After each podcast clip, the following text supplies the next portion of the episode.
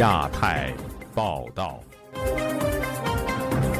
听众朋友们好，今天是北京时间二零二二年七月一号星期五，我是郑重生。今天的亚太报道主要内容有：习近平访香港赞“一国两制”，有评论称这是荒谬之谈；香港主权移交二十五周年，国际金融中心前景未卜；北约新战略概念指北京构成系统性的挑战。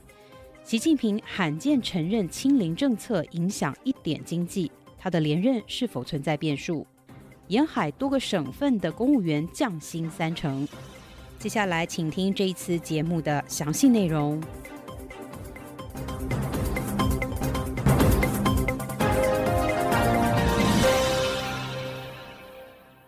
中国国家主席习近平在香港面临台风来临，还有疫情爆发之际到访香港。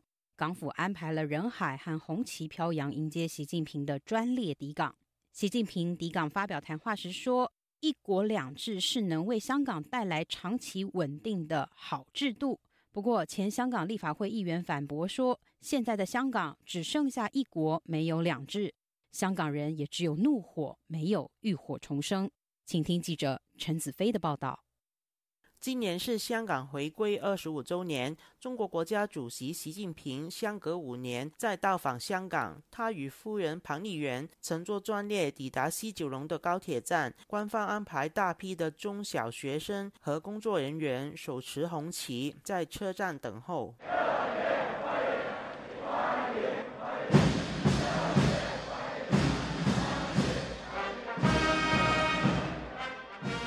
现任的特首林郑月娥与丈夫、后任特首李家超、现任和后任的政府高官都有在场迎接，但不见下个月快要八十五岁的全国政协副主席董建华。习近平从下车到上台讲话前一直戴着口罩。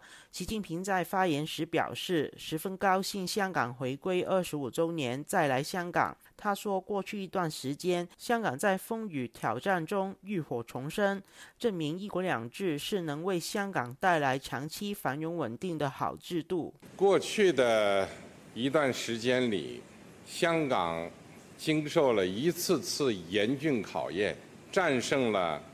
一个个风险挑战，历经风雨后浴火重生，呈现出蓬勃的生机。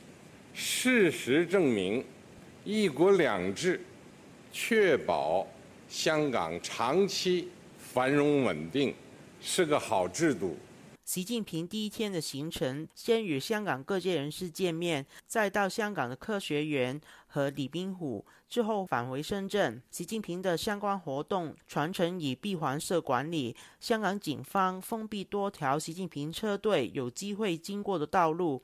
据本台了解，在习近平访港之前，多名香港民主派人士曾被警方约谈和电话查询，要求他们交代七一的行程，以及向他们打听其他意见人士的动向。有被约谈的民主派人士表示，首次经历如同天安门母亲般的待遇，家门口有警察把守。前香港立法会议员许志峰反驳习近平指“一国两制”是好制度的说法。他表示，“一国两制”是代表香港和中国实施两种不同的制度，但在二十五年的今天，在高压管制下，香港的监狱已经有过千名的政治犯，香港人享有的自由民主都被剥夺，证明“一国兩制”已經被消失。習近平所讲嘅。一國兩制係最好嘅制度啊！誒，好似同香港人係喺平行時空一樣。習近平說：一國兩制是好制度，與香港人如同活在平行時空當中。港人的感受與他並不一樣。基本法所保障的人權自由已經完全消失，香港已經是一國一制。他的說法荒謬可笑。香港人在二零一九年所經歷的痛苦，至今還未復原。如果说香港是浴火重生，但我只看到香港的怒火，对政权只有憎恨和愤怒。他表示，以往从未发生意见人士被约谈的情况，但今天在香港发生。过去在香港回归日向来举行游行示威的传统都被消失，是香港自由大倒退的最好例子。即係回歸二十五年，即係國家領導人訪港好多次啦。我我未聽過有一次係冇遊行示威。政權同人民之間。回歸二十五年，國家領導人訪港很多次，從未試過沒有遊行示威。政權與人民之間已經失去聯繫，反映政權對人民的怯懦。约谈、威胁与晋升这种情况是香港从来没有发生过的。以往只会在中国大陆出现的情况，今天发生在香港，是香港的极大倒退。他表示，看习近平抵港时的场面，如同在看电影一样，在场的人和安排都是中国模式，与香港没有关系。许志峰相信，香港在北京和港府高压管制下，香港的未来没有更好，只有黑暗。就亚洲电台记者陈子飞台北报道。七月一号，香港迎来主权移交二十五周年。中国商务部三十号表示，將依“一國兩制”全力支持香港經濟的發展。不過，香港國際金融中心的地位仍然存在嗎？在北京加強控制之後，對香港經濟造成了什麼樣的損害？接下來，請聽本台記者陳品杰的報道。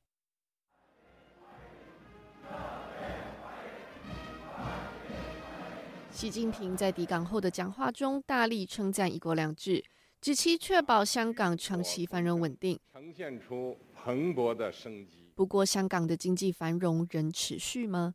曾经担任香港有线财经台台长的严宝刚就认为，在北京日渐收紧的控制下，香港逐渐失去资讯和新闻自由，这正是国际金融中心需要拥有的重要元素。他向本台说明，我请同事代读。金融中心如果没有资讯及新闻自由，投资者会难以掌握资讯的真實，在做出投资前可能会受到不必要的政策干扰，那么他们就需要更高的风险溢价才会投资到当地市场。上一年港股表现明显跑输欧美市场，已经看到投资者做出了选择。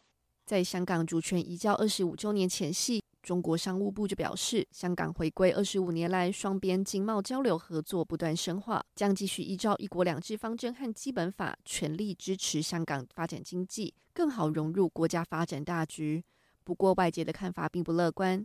法新社在二十九日報道，指經濟不確定性正在籠罩着香港。文中引述數據指出，在一九九七年港主權移交時，香港的國內生產總值曾佔中國的百分之十八。而在二零二零年，这个比例跌至不到百分之三。报道表示，香港市场发生巨大转变，在一九九七年之前，外资支撑了一半的市场，但现在却过度依赖日益孤立的中国资本。二零一九年香港爆发反送中运动之后，北京政府开始大力镇压香港的异议人士。美国以香港不再具有足够的自治权为由，撤销其优惠贸易的地位。根据香港政府统计，二零二一年下半年创下过去五十五年来最多人移民的记录。严宝刚说：“他们当中很多是专业人士及中产阶级。过去一段时间，香港就业人口减少近二十万人，已经反映人才流失是当前香港最大的问题。可惜政府当局似乎是视若无睹。”這在未來幾年將會影響香港的金融中心地位發展。美國非政府組織 The Campaign for Hong Kong 的總裁朱慕明也保持相同的看法。他在接受本台訪問時就表示，優秀、最有才華且與國際有聯繫的人接連離開香港。香港在自我隔離的同時，正在流失人才。朱慕明說，香港和北京當局徹底破壞一國兩制的承諾，包括公民權利、人權法治以及香港人和全球公司享有的獨特保護。他向本台說，我請同事代讀。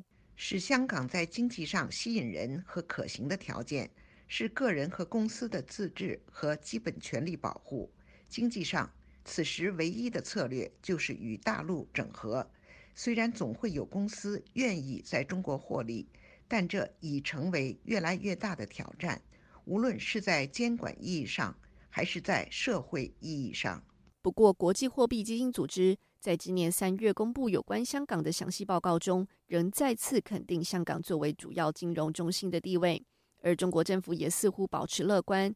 中共官媒《环球时报》的前任总编辑胡锡进也发表文章，反驳香港经济前景看绿的说法，指香港靠背中国内地是中国走向世界和世界进入香港的重要窗口。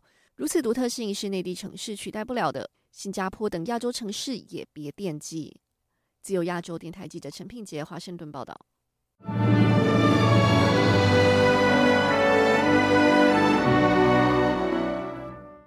焦点回来，再带您关心香港。今年的七月一号是香港主权移交二十五周年，一国两制原本五十年不变的约定，已经成为了赤裸裸的谎言。整个香港现在笼罩在国安法的禁锢下。七月一号对香港人的意义已经完全不同了。七一是港人抗争的标记，也是香港沉沦的痛苦记忆。接下来带您听到的是本台驻台湾的记者陈美华制作的电视影片《七一港商香港主权移交二十五周年》的音频。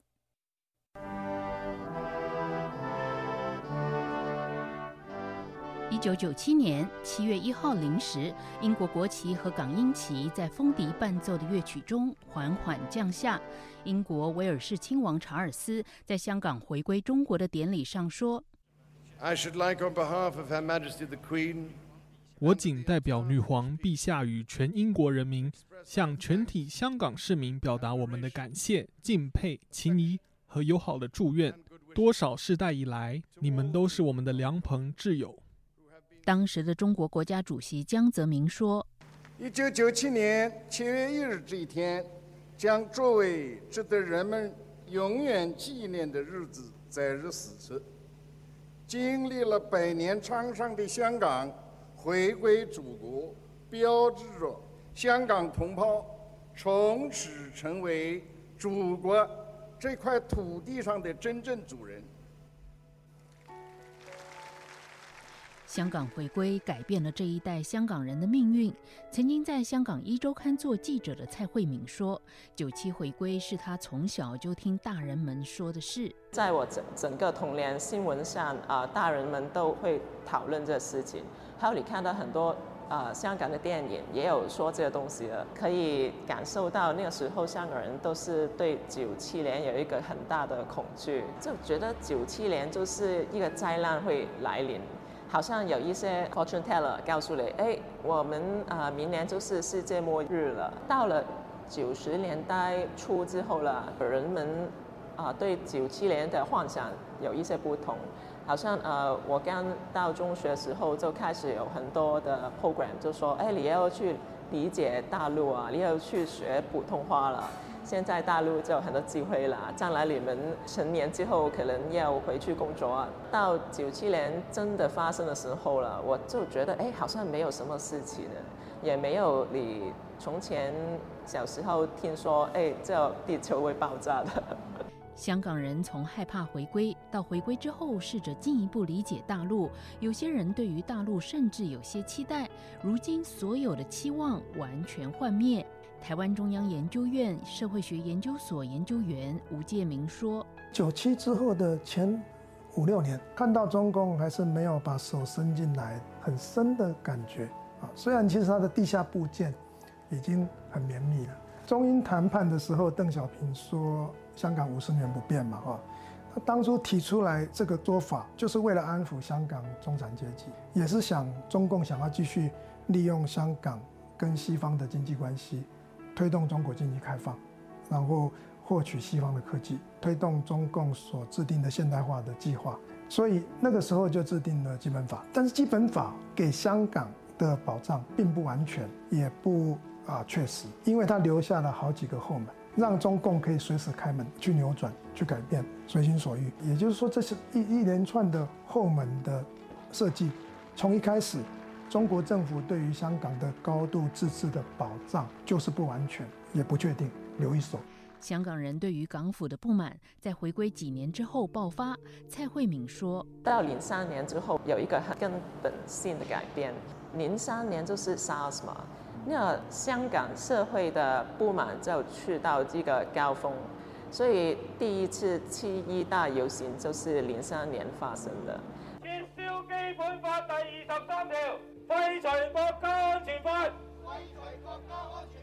取消基本法廿三条。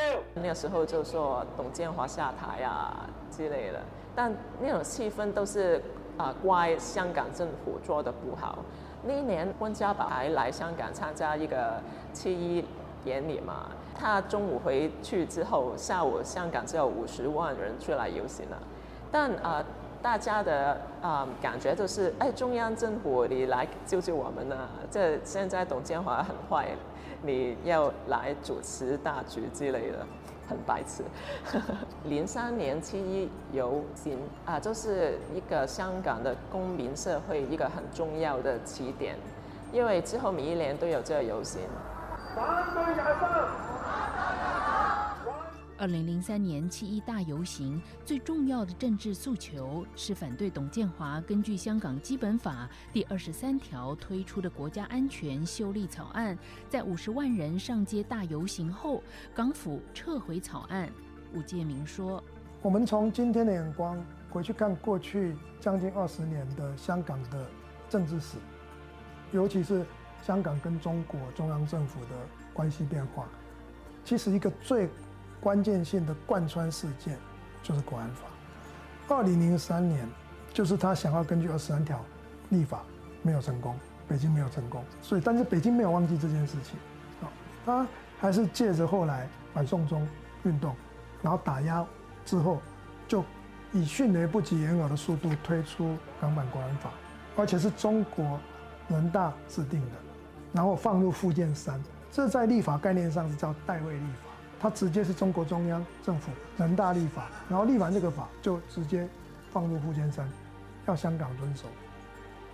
所以这十多年、二十年的发展，到最后它还是绕回来这个国安问题。二零零三的时候，中国还没有茁壮成熟，还不敢这么做，直接把国安体制整个扣在香港的原来的体制之上。但是呢，到了二零一九之后，二零二零，他自己认为有自信，他觉得成熟了。所以他就直接代为立法，然后把国安法的大帽子就直接套在香港身上，然后之后就是有系统的镇压、有系统的逮捕，成为今天这个局面，就是一座政政治大监狱啊。七月一号是香港人回归祖国的纪念日，香港人却也在每年七一这一天发出他们最大的怒吼：港府没有遵守“一国两制”的承诺，每年的七一成了香港人的抗争日。香港艺术家黄国才说：“在过去啊十年，就很多很多大大小小的抗争抗议都是从这个七月一号出来的，包括我自己很多很多作品也是选择在七月一号去发表，就参加这是啊大型的呃抗议活动、游行抗议，然后弄一个啊艺术的啊。”道具出来，比如说之前我有做过坦克车啊，还有这个呃红色的巨人，所以其实那个那个时代是挺好的。现在回想起来，就是就有有一个机会让所有的不满政府的人出来出出气，去骂政府一天，好像是一一个啊投诉日，所以很疯狂啊那个时候。所以那一天真是。现在回想起来，真的是最民主的一天，很好玩。曾经在香港一周刊做摄影记者的高仲明说：“以前七一就是他需要上街拍摄游行的工作日，不过后来他自己也上街游行。”他说：“我做我自己之后，我看见的七一回去就是我一定要去工作，我只是在。”工作之后才多留留意这个回去的事情，游行拍游行。到一七年建中之后，对我来说可能有更大的改变。事后有一年的七一只是我不用上班了，但是我自己也有去游行。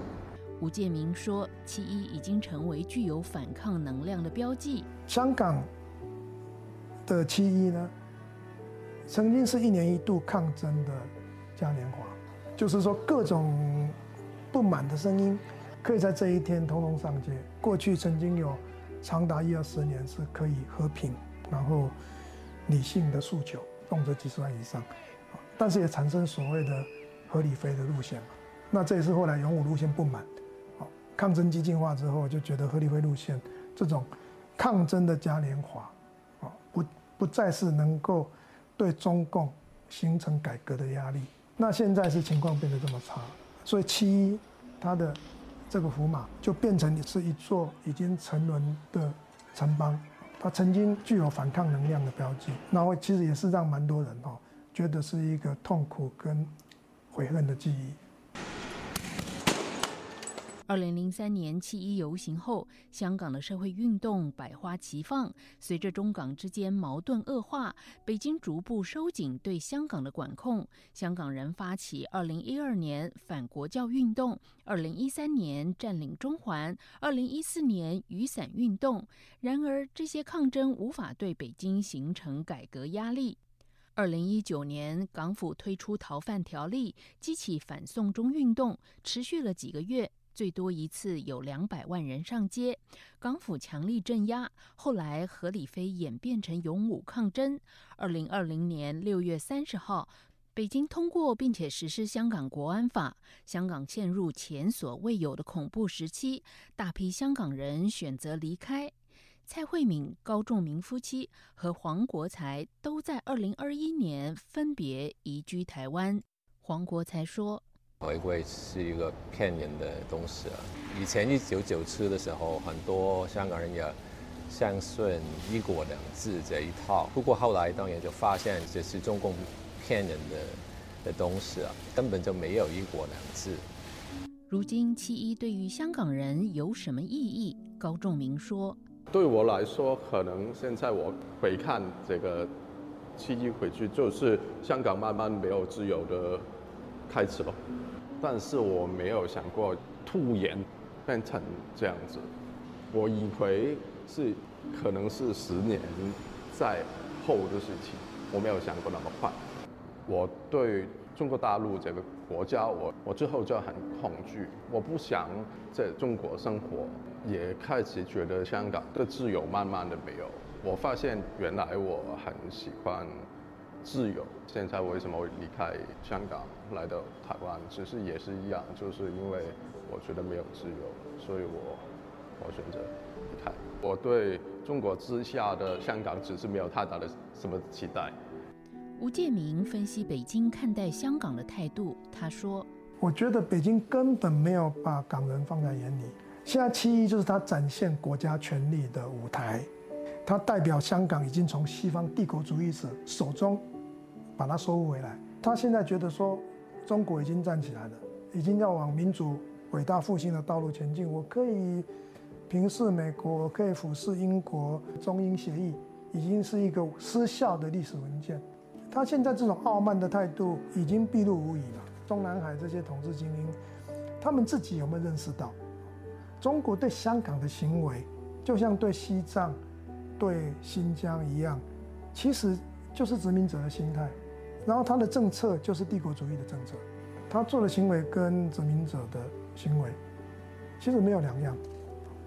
蔡慧敏曾经觉得九七回归后地球会爆炸，现在他说，反正都已经爆炸了嘛，因为从前你在猜想的，现在都发生了，也没有什么好搞的。你知道今年七月一号，香港有一个新的特首，这好像一个笑话了。反正你要谁来做都可以啊，我们也不能控制。香港特首的选举规则修改后，警察出身的李家超成为特首选举的唯一候选人，在二零二二年五月八号当选行政长官。他当选时说：“所以我哋今日大家都可以，希望大家都可以很开心迎接今天这么有历史性的日子。”对于这个香港特首黄国才说：“李家超的新的特首响应之后，一定会更恐怖。几年前他有去过新疆参观那些集中营，回来之后啊，他说新疆的模式适合香港了。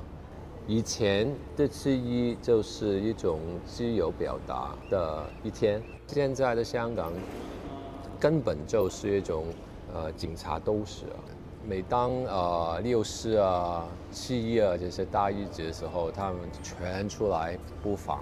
在香港，什么都比在中国更夸张，这种极端主义，就好像你你不要以为你不出声就可以啊，他又压迫你，要你出声赞美。七一已经变了一种这种威权政府表演的舞台，这种呃红色极端主义在运作。吴建明说：“港府已经是北京的傀儡政权。”港人治港现在只是表象，事实上现在香港的政权就是傀儡政权，中共直接统治香港。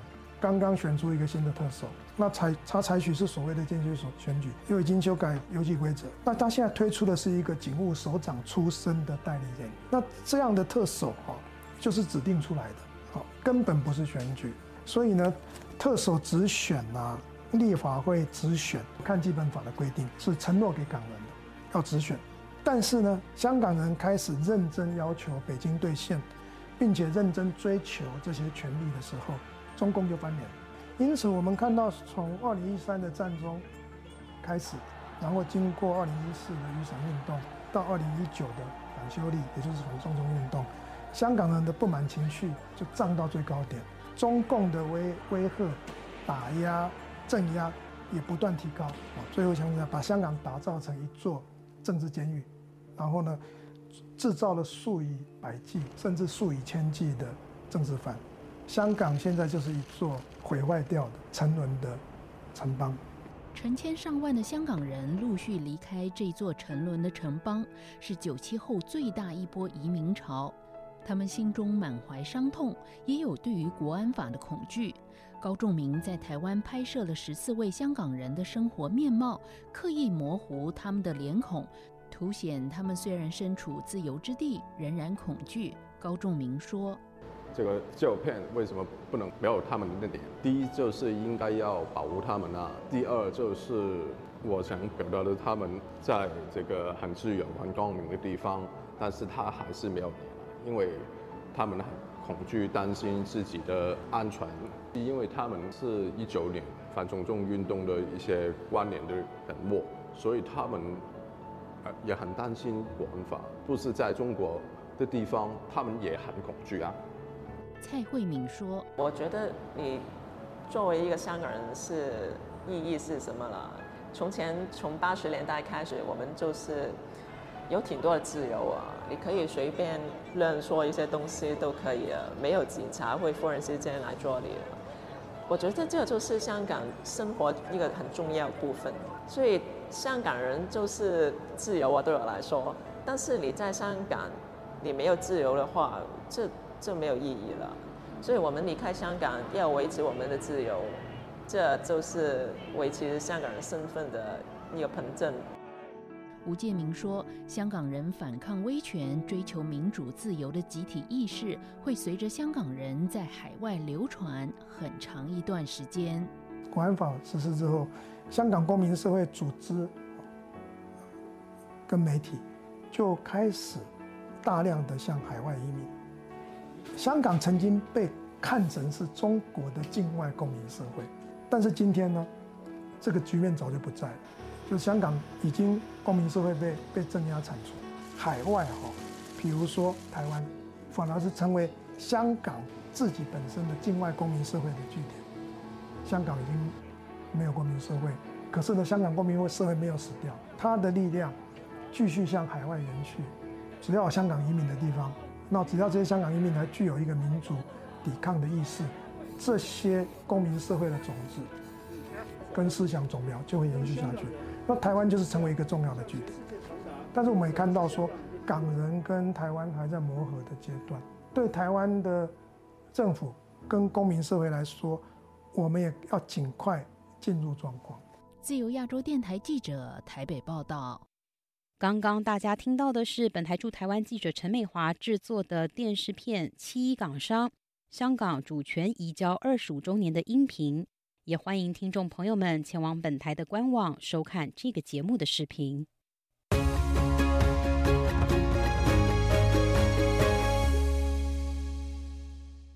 北大西洋公约组织峰会二十八号在西班牙首都马德里开幕。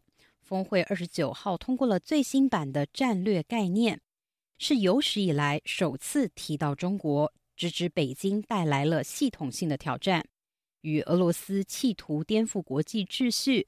北约将强化合作来应对中国的挑战，也因此，北约这一次首次邀来了亚太伙伴日本、韩国、澳大利亚还有新西兰的领袖出席峰会。接下来，请听记者蔡玲发自巴黎的报道。在马德里举行的北大西洋公约组织峰会上，重头戏就是领导人通过最新版的战略概念，制定北约未来十年的安全蓝图。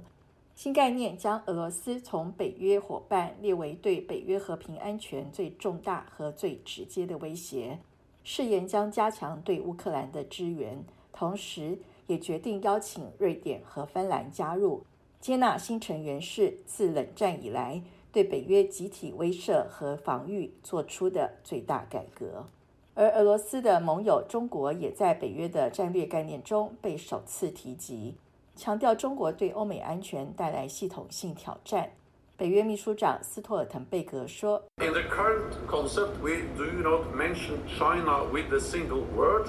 现在的战略概念，我们完全没有提到中国。在新的战略概念，盟国指出中国胁迫性政策挑战我们的利益、安全和价值。”第一次提及中国的新版战略概念，北约直指中国威胁的政策以及恶意的混合战，不仅损害北约的利益、安全和价值，更企图颠覆国际秩序。尤其在乌俄战争的背景下，中俄靠拢更让北约不敢轻忽。斯托尔滕贝格说：“China is substantially building up its military forces.” 中国正在建设包括核武在内的军事力量，霸凌邻国并威胁台湾，大力投资关键基础设施，包括在北约盟国通过先进技术监视并控制自己国家的公民，散布俄罗斯的谎言和虚假信息。中国不是我们的敌人，但我们必须认清它带来的严峻挑战。虽然北约说愿意与北京进行建设性的交流，但强调。将合作应对中国带来的挑战，而基于印太与欧洲的安全保障密不可分，因此今年还首度邀请被北约定义为亚太伙伴的日本、韩国、澳大利亚和新西兰领袖出席峰会，将他们跟欧洲盟友和伙伴连结，有回应中国全球挑战的意味。受邀出席这次北约峰会的亚太四国领袖。还单独会晤，就新印太地区战略构想进行对话，并商定在四国合作的同时，与北约组织推进协作。一般认为，这四个国家的出席确实对全球，甚至对于东亚的地缘政治版图是有相当大的历史性意义，甚至可能会改写未来整个国际政治的走向。对于北约的企图，中国外交部发言人赵立坚三十号则以放弃搞乱欧洲、搞乱亚太的危险行径回应说：“现在北约又把触角伸向亚太，妄图输出冷战思维，复制阵营对抗。”赵立坚批评北约可以制造假想敌的冷战思维，不过美国也不客气回呛：“南韩要参加哪次会议，中国没有否决权。”中国外交大臣特拉斯二十九号则在北约峰会上警告，随着中国通过经济胁迫和建立一支有能力的军队来扩大其影响力，中国确实有可能会得出错误的想法，从而导致灾难性的误判，例如入侵台湾。特拉斯强调，有鉴于来自中国和俄罗斯的威胁，有必要向外扩张。建立志同道合国家的自由网络。自由亚洲电台记者蔡玲巴黎报道。中共总书记习近平二十八号考察武汉的时候，说明为何要毫不动摇地坚持动态清零。他说：“中国人口基数大，如果搞集体免疫、躺平的防控政策，后果不堪设想。”他还说：“宁可暂时影响一点经济发展，也不能让人民群众的生命安全和身体健康受到伤害。”这种说法罕见地承认了清零政策确实影响了经济。本台这一期《亚洲很想聊》的节目中，就请来了旅美经济学者程小农，还有旅美的中国政论家江峰，一起探讨习近平的这个说法。接下来，请听记者夏小华发自台北的报道。新华社报道，习近平考察武汉疫情防控时，再一次强调清零政策。他说：“宁可暂时影响一点经济发展，也不能让人民的生命和健康受伤害。”他还说：“如果算总账，我们的防疫措施是最经济的，效果最好的。”习近平并表示，当前疫情还没有见底，外防输入、内防反弹压力还很大。坚持就是胜利，要克服麻痹思想、厌战情绪、松静心态。习近平并自称有信心统筹好疫情防控和经济社会发展工作，争取今年中国经济发展达到较好的水平。亚洲很想聊节目嘉宾旅美中国经济学家陈小农解读：他不能认错，这个错儿越大，他越不能认。那么结果呢，就是说这清零，尽管很多地方政府还有民众非常反感。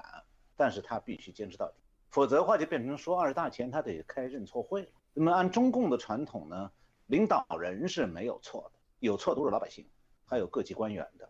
中央权威不能动，尤其是在习近平要连任的状态下。同台嘉宾旅美中国政论家江峰提到，习近平在去香港二十五周年回归之前去了武汉。令他想起一九九二年邓小平南巡，最重要讲话也在武昌火车站。当时邓小平说：“谁不改革，谁就下台。”这关键的话令陪同的湖北省委书记直发抖。今天同样地点在武汉，习近平也说类似的话：“清零防疫政策是党中央确立下来的，绝不能动摇。”不过，习近平和邓小平的说法是有区别的。江峰说：“邓小平当年既然说谁不改革谁就下台，他自己就有。”有一个潜台词就是我能让他把他扒下台，对不对？那今年的个的习近平是不具备这样的一个力量的，他只能说绝不动摇。江峰分析，官媒报道，习近平进行实地考察，还向有关防疫工作人员进行了解，这种表态过去很少有，因为习近平向来强调亲自指挥、亲自部署，同时抓清零防疫、抓经济。这次反而说通过考察和了解，认为中央清零防疫正确，代表他遇到了一些政治上的阻力。江峰说：“就是说我我这话原来一直都是习近平同志强调，哎，习近平同志指出，这次是习近平同志考察了解到，那就明显不一样。原来是自上而下的一种命令，现在是自下而上，好像就说中央的政治局同志们，你们可能对我的意见。”这个政策有不同意见，但我告诉你们，经过我的考察是正确的，大概是有这么个意思。江峰提到，习近平在武汉考察，也罕见承认了清零防疫对经济的影响是有的，但是他提到总的来说是合算的，这句话必须读透。江峰说，习近平明显在这个这个措辞方面和口吻方面进行了一些变化。意思就是说，你看疫情政策呢，总的来说是可以的，也许会有一点影响，对经济有点影响。你看出来了没有？这就跟原来说的又抓疫情又抓经济那种这种无厘头、毫无毫无逻辑的一种一种一种疯狂的管制的概念是不一样的啊。似乎表明了他对这个政策的一种维护和维系，但是也看出他的个人政治威信呢是有点什么朝不保夕。针对习近平就部署王晓红接替赵克志出任公安部长，是习近平握紧刀把子吗？陈小农认为，习近平清理公安系统，但他清楚动不了国安系统，公安部高层一个个被挪下，王晓红上台也够呛。陈小农说，公安系统现在习近平在整顿，而且习近平还在继续嚷嚷说要反腐败，那么。反腐败始终是他的一个工具，他现在还在用这个工具，说明呢，二十大之前他并不放心公安部门的这个实际状况，但并不等于说公安部门就想造反，因为单凭公安部门的轻武器几几把手枪，那是造不了反。江峰也认为，公安部几把手枪造不了反，但是为何习近平忙不应迭的去整顿刀把子？因为在和平时期，所有政府部门、党基层组织做坏事要维系威权，就要靠公安单位，但刀把子硬，未必保证习近平能够连任。换上王小红，破坏了规矩。江峰说：“那到二十大之后，应该他是到年底嘛，十一月、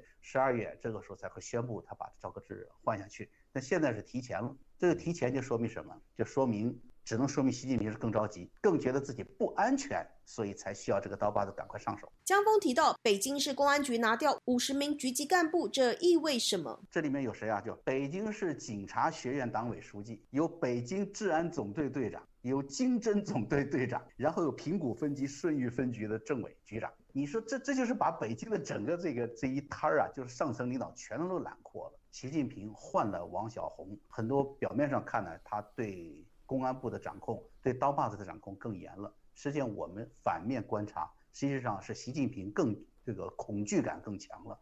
二十大以前受到的威胁更严重了，而且现实是公安部也存在着现实的威胁，这些威胁已经直达天听，就在中南海的附近。习近平连任是否存在变数？陈小农分析，官场上对习近平不满的不是意识形态、讨厌共产党，或是想推行民主化、改变专制制度者，因为他们就是专制制度的一部分。陈小农说，他们不满的是习近平上任以后，这个对共产党各级干部的行为管制越来越严，让他们活得没意思了。他当官。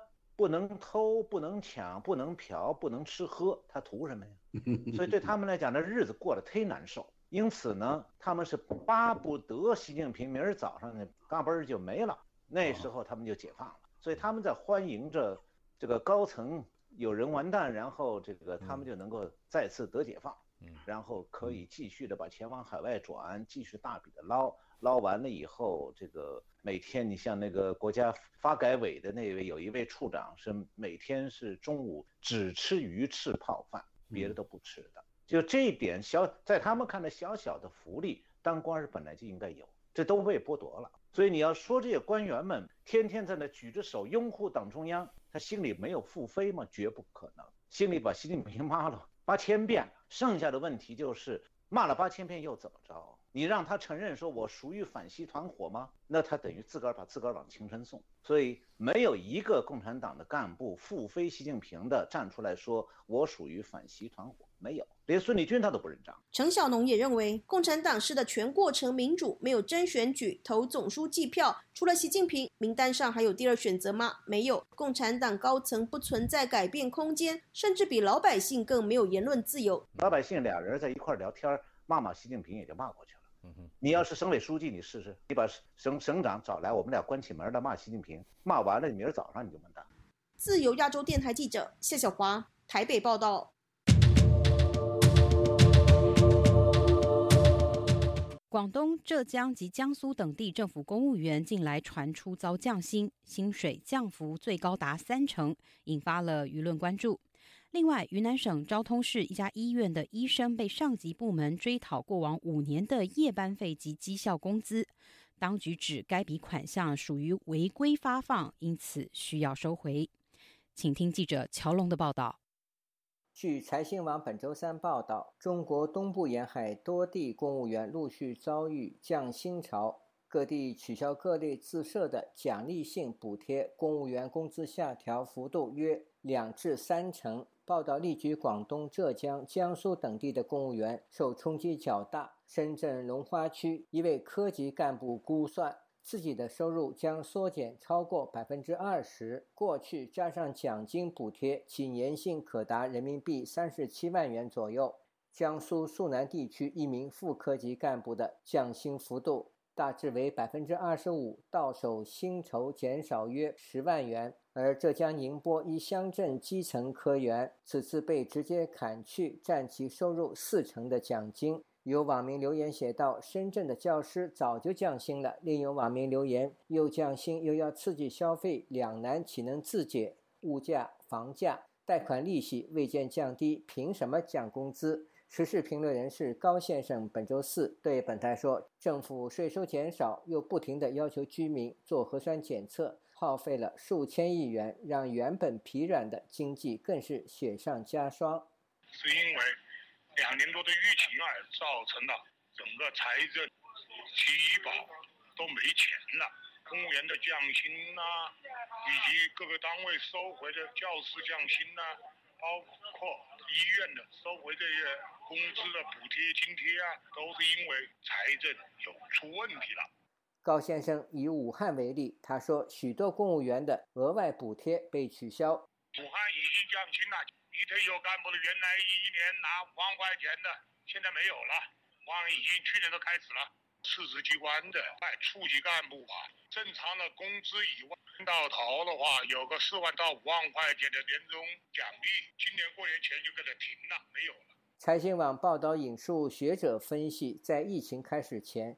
浙江全省一般公共预算收入连续三年保持百分之十左右的增速，二零二零年其增速跌至百分之二点八三。除了疫情影响导致公共预算收入下滑，土地出让金收入减少，及抵税退税政策也加大了地方财政压力。增值税留抵退税政策影响下，东部沿海多城今年四月财政收入大减，而财新网的相关报道目前已经被删除。网民王女士对本台说：“公务员降薪有多种因素，跟疫情有连带关系，还有跟。”买地的财政收入到了饱和状态，没有了卖地的收入，地方政府的开支就成了问题，开支收官民脂民膏。时事评论人士毛先生分析，政府财政收入减少与中国的经济结构有重要关系。他说，在疫情前，中国经济已经在走下坡路，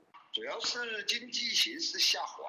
各个既得利益群体啊，包括他们事业编制啊，或者说公务员编制的一些部门啊，他们也没有余钱了，他们小金库也不充实了。呃，为了保障呢本单位的正常运营呐，他必须要去把过去明知道是违规发放的或者违法发放的一些钱去收回来。才能够保障他的正常运行，才能保障领导的权威性。要不然的话，你这个单位他工资都发不出来了。毛先生认为，此次公务员降薪与新冠疫情的关系不大。他说：“因为疫情没开始之前，一七年、一八年，这个经济就出现衰减的那种势头，疫情只是雪上加霜吧。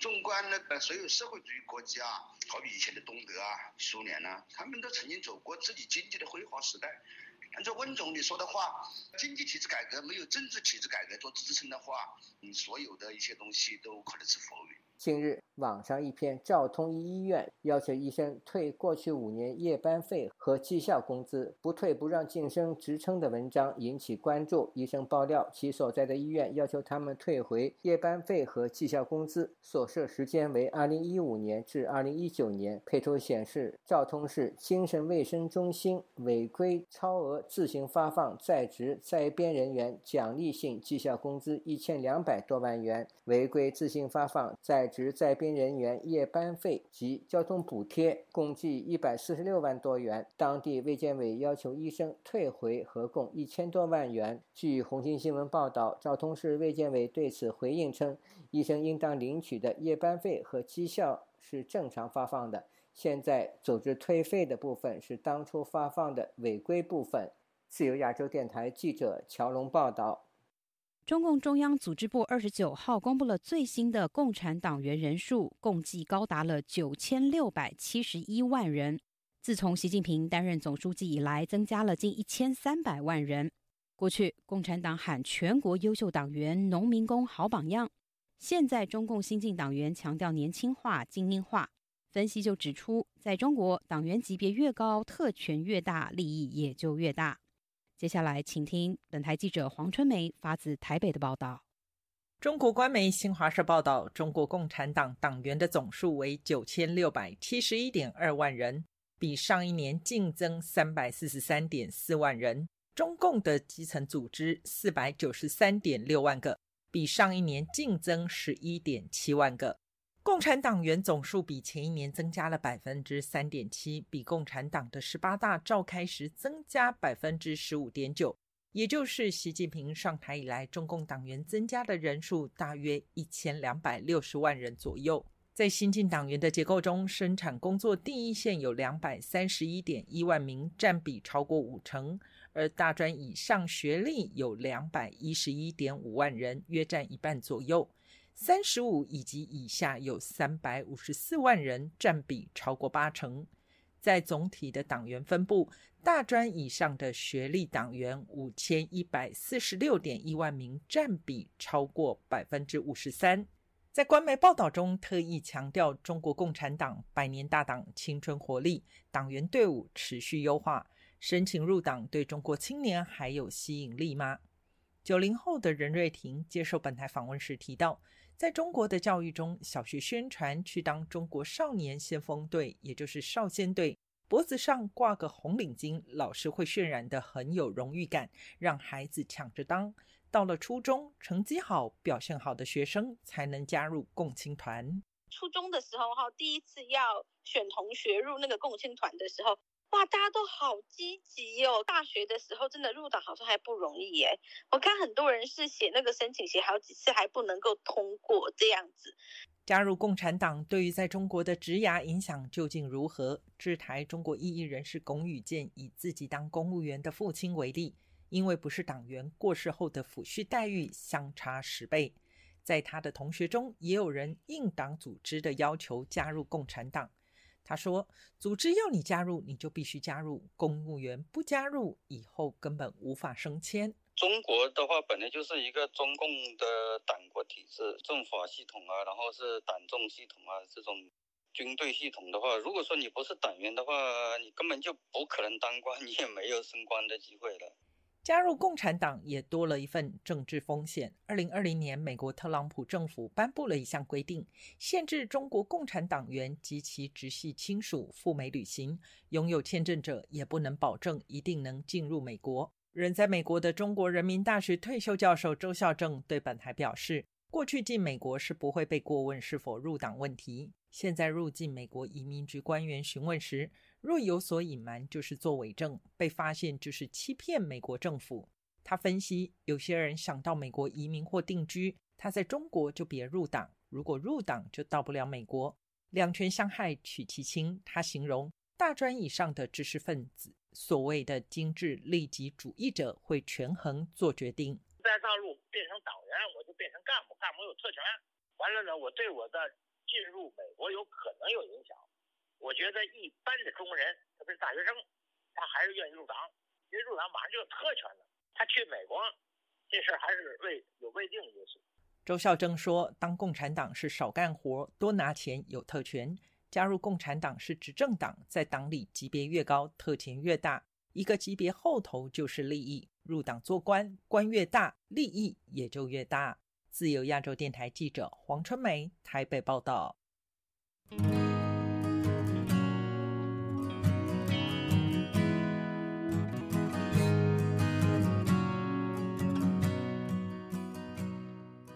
美国民调机构皮尤研究中心发布了十九国民众对中国看法的民调，有近七成的民众对中国持负面看法。其中，美国、韩国、德国和加拿大人民对中国的负面看法都创下了新高。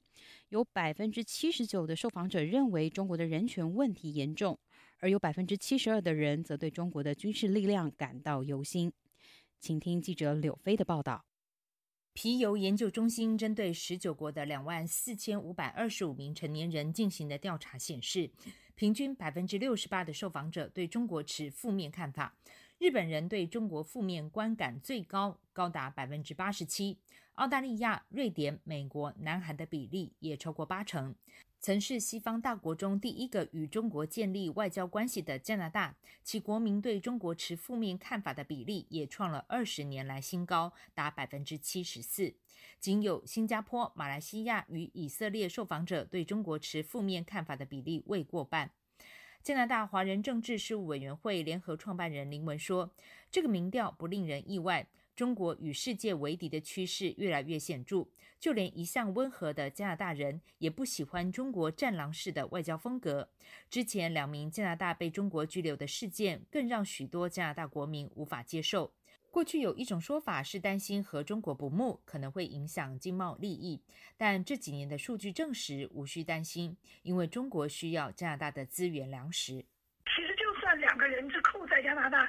中加关系跌到冰点的时候，很多贸易中加的那个贸易，尤其是铁矿交易是达到历史新高，还有农贸作物，比如说小麦，它也是 historical high。所以这个经贸和两国关系其实它的关联并不是非常大，因为中国有这个需求嘛，因为新冠它的粮食也欠收。这也呼应了民调中的另一个结果，就是尽管多国民众对中国持负面看法，但问到自己国家与中国的双边关系时，平均百分之六十二的受访者认为本国与中国关系良好，仅有百分之三十二认为关系不佳。若是以议题区分，中国的人权记录不佳最受抨击，百分之七十九的受访者认为中国人权问题严重，对中国军事力量感到忧心的有百分之七十二。对中国经济竞争以及中国介入本国政治感到忧虑的，也分别有百分之六十六与百分之五十九。评论员郭一平说：“中国对待新疆、西藏、香港等人民的手段激起了民愤。习近平为了扩权，甚至在新冠疫情中采取强悍的清零政策，剥夺老百姓的基本自由，连吃饭看病的权利都被侵蚀。所以，最糟糕的不是外国人对中国的人权问题关注，而是中国人民对共产党的高压统治都不能忍受。差别只是他们嘴上不敢说而已。其实你私下问中国老百姓，你说美国人日子过得好，还是你过日子过得好？他会跟你讲美国日子过得好。那他为什么把小孩子送到美国，放加拿大留学呢？都把钱放在海外呢？一定是海外比比中国好吗？如果中国好的，干嘛把钱放在海外呢？没道理啊！那为什么不都都不放人民币，你要换美金呢？其实共产党内部人最清楚的。郭一平说，集权中国与民主国家的价值观上分歧越来越大，而习近平想把中国的模式输出到世界上，甚至他曾对拜登说：“民主政体正在消亡，专制政体将统治世界。”这种狂妄自大的言行，恐将带领中国走向更孤立的处境。自由亚洲电台记者柳飞温哥华报道。接下来，我们来关注一些其他方面的消息。中国政府日前宣布，将通过发行债券等金融工具，筹资三千亿元，用于重大项目的建设，以促进就业。中国国务院总理李克强周三主持了国务院常务会议，会议决定将通过发行金融债券等方式筹资三千亿，用于补充重大项目的资本金。或者为专项债项目的资金搭桥，以便为群众，特别是农民工、脱贫人口等群体提供就业机会。会议还要求要加强交通的补短板投资，今年将有一批国家高速公路连通、内河水运航道建设等工程开工。李克强近日坦言，受新冠疫情影响，中国的困难群众增多，他要求政府部门落实各项纾困政策。尽快降低失业率，确保不发生规模性返贫。中国上个月的城镇调查失业率接近百分之六，而十六到二十岁的人口调查失业率创下了十八点四，达到新高。各位听众，这一次的亚太报道播送完了，谢谢您的收听，我们再会。